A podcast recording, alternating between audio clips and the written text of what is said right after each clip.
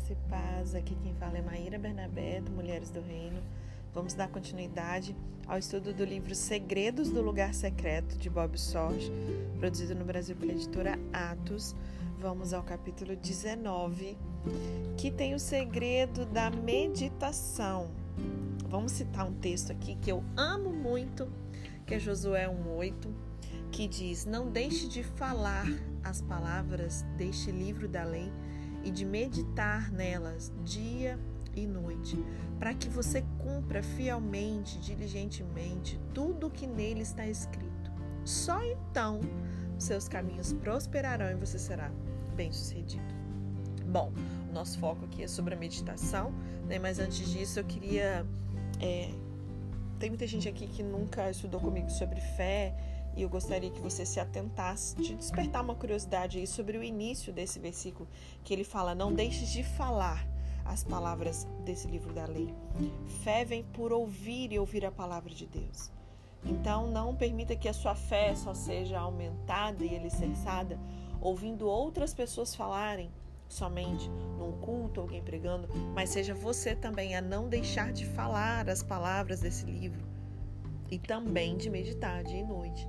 Né? Então não existe uma fé muda, existe uma confissão.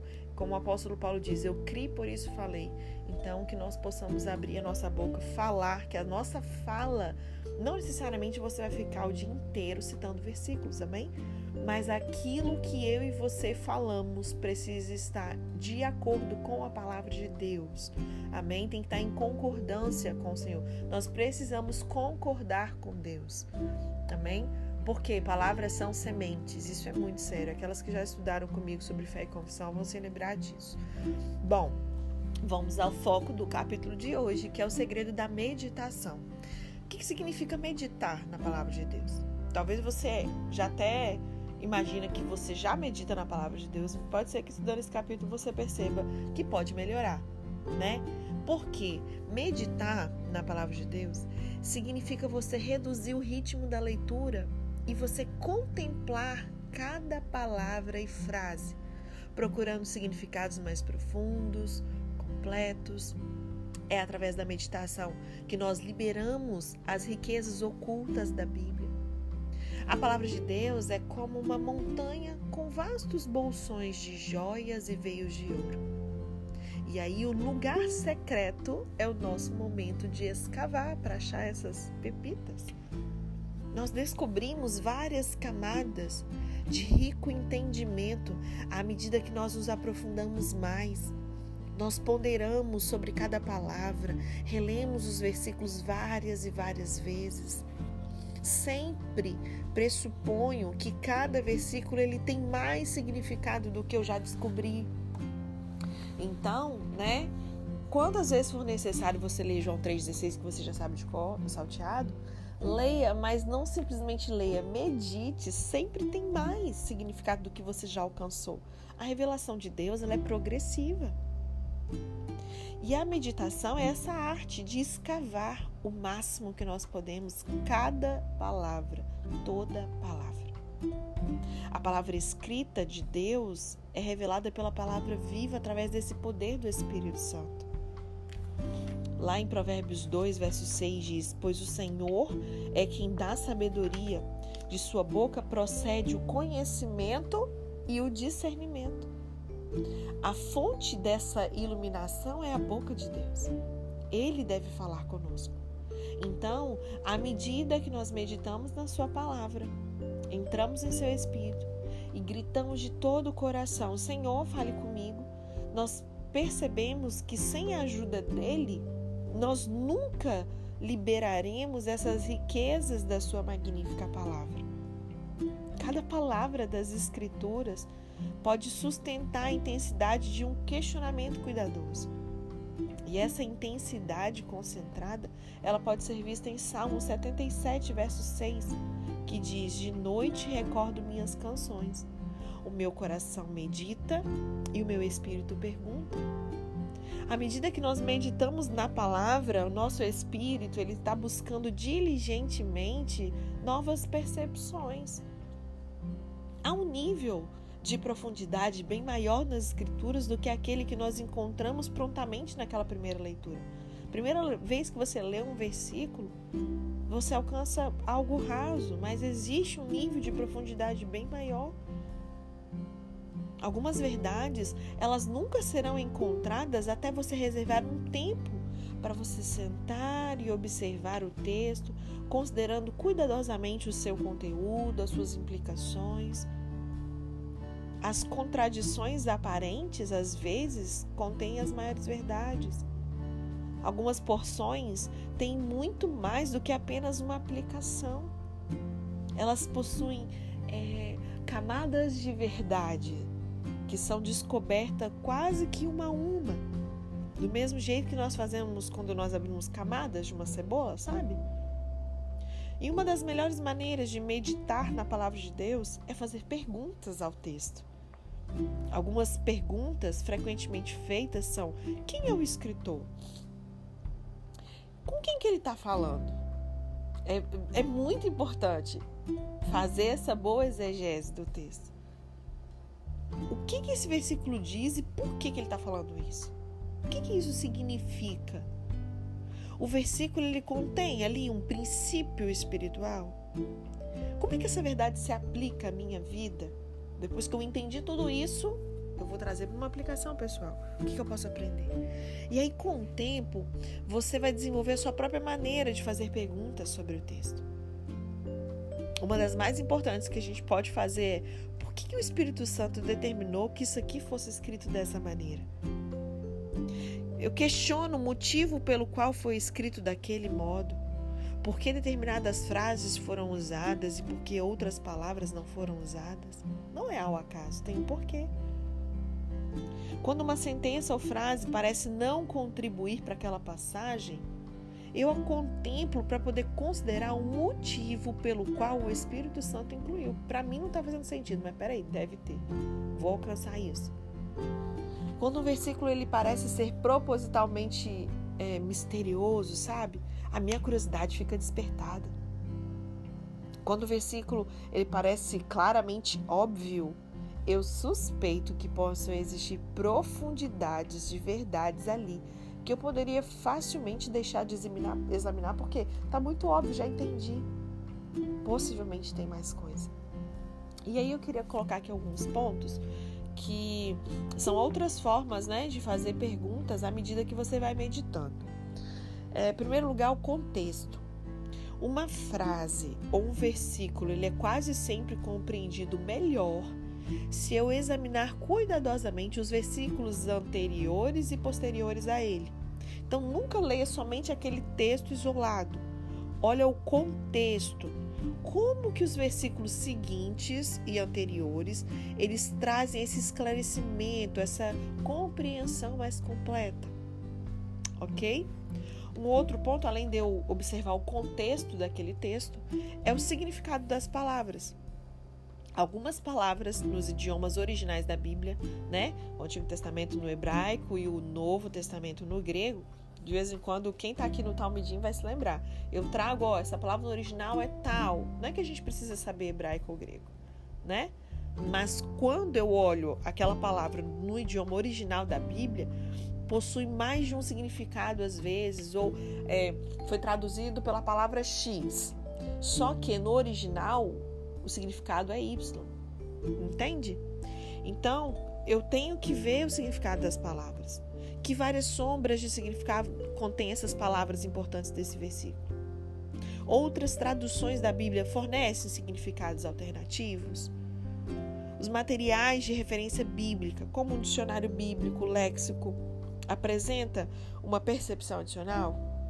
Eu, por exemplo, eu uso o Strong, né? Então é importante sim você olhar o significado da palavra. Amém? Então, além do contexto do significado da palavra, também é legal você considerar referências cruzadas. Uma concordância bíblica, né? Um livro de concordância bíblica à mão é de extrema utilidade, é muito útil durante os seus períodos de meditação. Vou abrir um parênteses. Vocês perceberam que antes disso nós somos instruídos sobre investir tempo no secreto? Vocês concordam que se você tem hum, um minuto, né? de meditação de rios. Não dá para você fazer tudo isso que a gente está falando que é para fazer meditação na palavra. Eu preciso de tempo para poder fazer tudo isso. Amém?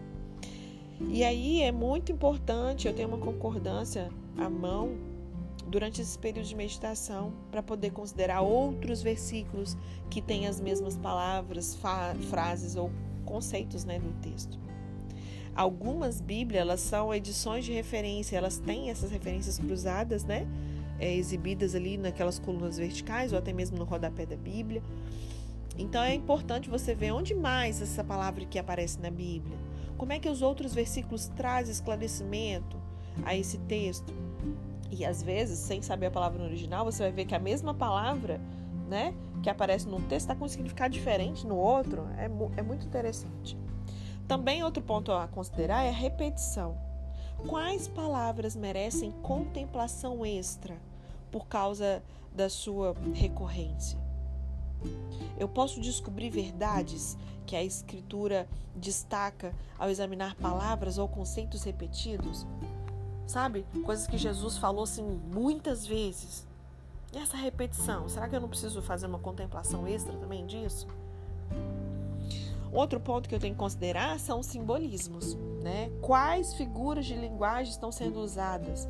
Nós é, lemos a Bíblia de maneira literal, mas é óbvio que existem passagens que têm símbolos, né? E eu preciso pensar o que, que esses símbolos representam, essa linguagem figurada. Alguns dos símbolos presentes no texto, eles são representando realidades espirituais mais profundas. Então, aquele que medita na palavra de Deus lentamente vai transformar o seu interior de acordo com o que a sua alma imagina. Jesus disse: O homem bom tira coisas boas do bom tesouro que está em seu coração. Já o homem mau tira coisas más do mal que está em seu coração, porque a sua boca fala do que está cheio o seu coração. Lucas 6,45. Eu costumo dizer que com cinco minutos de conversa com alguém, eu sei o tanto de palavra que ela realmente. Porque uma coisa é a pessoa falar que ela é espiritual, outra coisa é você conversar com ela cinco minutos, você vai descobrir. Por quê? Porque a boca fala do que está cheio o coração. Então, você vai conversar comigo, gente. I'm sorry se você não gosta da palavra de Deus, você só vai ouvir palavra. Porque eu me alimento é disso. Eu me alimento da palavra de Deus. Né? Nós precisamos ter isso como alvo, estilo de vida. Uma pessoa que só fala asneira o tempo todo, sabe? O linguajar muitas das vezes chulo. Qual o vocabulário? Ontem no culto, na minha igreja, nós estamos fazendo uma série de maturidade espiritual. E ontem foi o segundo episódio. Se você tiver interesse, super recomendo, acho mega válido esse assunto. Então, meu Deus do céu, extremamente necessário, né? É, para nós que estamos aqui no Segredos do Lugar Secreto, é justamente para filhos maduros. Então, eu queria te indicar de você ir lá no YouTube, no canal do Alma TV, assistir a, a pregação da quarta passada, que foi o primeiro episódio, e ontem foi o segundo. E aí ele trouxe aquele texto de Coríntios, né? 1 Coríntios 13, onde o apóstolo Paulo está falando sobre o amor, e ele vem falando o quê? Quando eu era menino, eu me comportava como menino, eu falava como menino. Então, existem falas nossas que denunciam o quanto imaturo e meninos nós somos na fé, né? E o contrário também, graças a Deus. Então, mediante uma circunstância, o que você fala diante daquela circunstância me mostra o nível da sua maturidade espiritual. Não tem a ver com idade, né? Tem a ver com maturidade. Então, é, medita aí nesse texto de Lucas 6,45. Amém? Observe, coloque guarda na sua boca e observe o que tem saído da sua boca. Porque a sua boca está falando do que está cheio do seu coração. Por causa do nosso pecado, nós temos um depósito desse mau tesouro que ele menciona aqui em Lucas 6, dentro da gente né? Só que quando a gente vai meditando na palavra, a gente começa a depositar os bons tesouros dentro do nosso ser. E a única maneira de internalizar o bom tesouro é assimilando isso diligentemente no lugar secreto de meditação.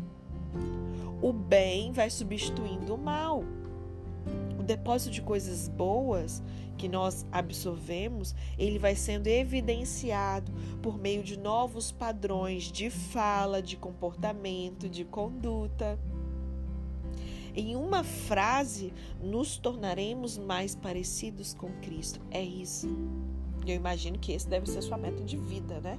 Por mais que você tenha outros alvos aí, talvez você quer casar, ah, eu quero ter uma casa assim, eu quero, né, ministerialmente minha meta é essa, mas eu creio que a sua maior meta de vida é ser parecido com Cristo, independente de que área seja da sua vida. Amém? E quando você tomar gosto, né, eu já falei sobre isso assim, que eu entendo que no começo as pessoas falam, ah, não tem prazer não, nossa, não tem paciência, não gosto de ler Bíblia e tal. Mas quando você a gente já falou sobre isso aqui em outro segredo, em outra chavezinha que foi entregue nesse período, né? Quando a gente toma gosto em se deleitar com a meditação na palavra de Deus, você, gente, se torna um viciado em meditação.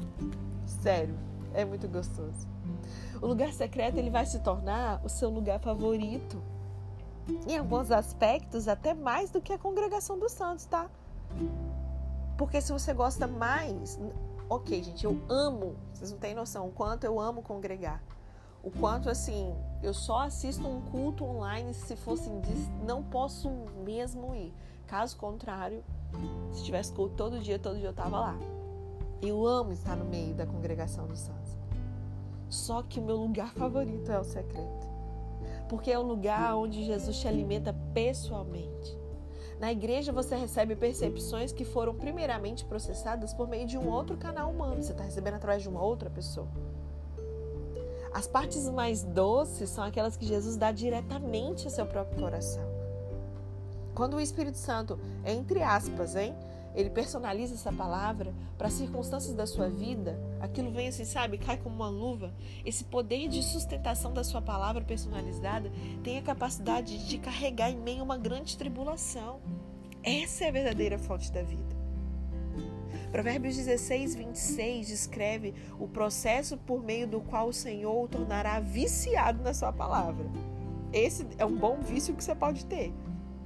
Diz: o apetite do trabalhador o obriga a trabalhar. A sua fome o impulsiona. E eu te pergunto: você realmente tem, tem tido fome e sede de Deus? Porque essa fome, se você realmente tem essa fome toda que se canta, por exemplo, isso está te impulsionando para o lugar secreto. Eu creio que cada dia mais você está ali, ó, com a cara no pó, você tem orado, você tem adorado, você tem buscado, meditado. É o que a palavra diz. O Senhor, ele começa alimentando você com a sua palavra que te saciará de uma forma inagualável o seu apetite e você vai querer mais. Isso vai também despertar uma incrível, incrível fome por mais, cada vez mais, porque Ele sempre tem mais. Quando você prova o quão doce é o Senhor, você fica meio que estragado para a vida. Você tem necessidade de mais. Então você passa a fazer de tudo para receber as palavras da boca de Deus. A sua fome dispara e você sabe que existe somente uma coisa que pode saciá-la e você não fica procurando no lugar errado mais. Você não procura nas amizades, no trabalho, nos prazeres da carne, não. Você sabe que é somente Ele. Você é conduzido ao lugar secreto de meditação pela sua própria fome. Estar com Jesus no lugar secreto e contemplá-lo na palavra se torna a sua ocupação favorita da vida. E eu oro para que isso seja uma verdade absoluta na minha e na sua vida. Amém? Para fechar, queria deixar o texto de Filipenses 4, verso 8, para sua meditação. Finalmente, irmãos, tudo que for verdadeiro, tudo que for nobre, tudo que for correto, tudo que for puro, tudo que for amável, tudo que for de boa fama, se houver algo de excelente ou digno de, louvor, pensem nessas coisas. Como diz Joyce Meyer, pense no que você está pensando. O que, que tem ocupado a sua mente? São as preocupações? São as notícias ruins? São é, futilidades? O que, que tem ocupado a sua mente? Ai, tô estressado, preciso. Ai, preciso esparecer. Em que, que você busca esse alívio? Amém? Pense sobre isso. Deus te abençoe.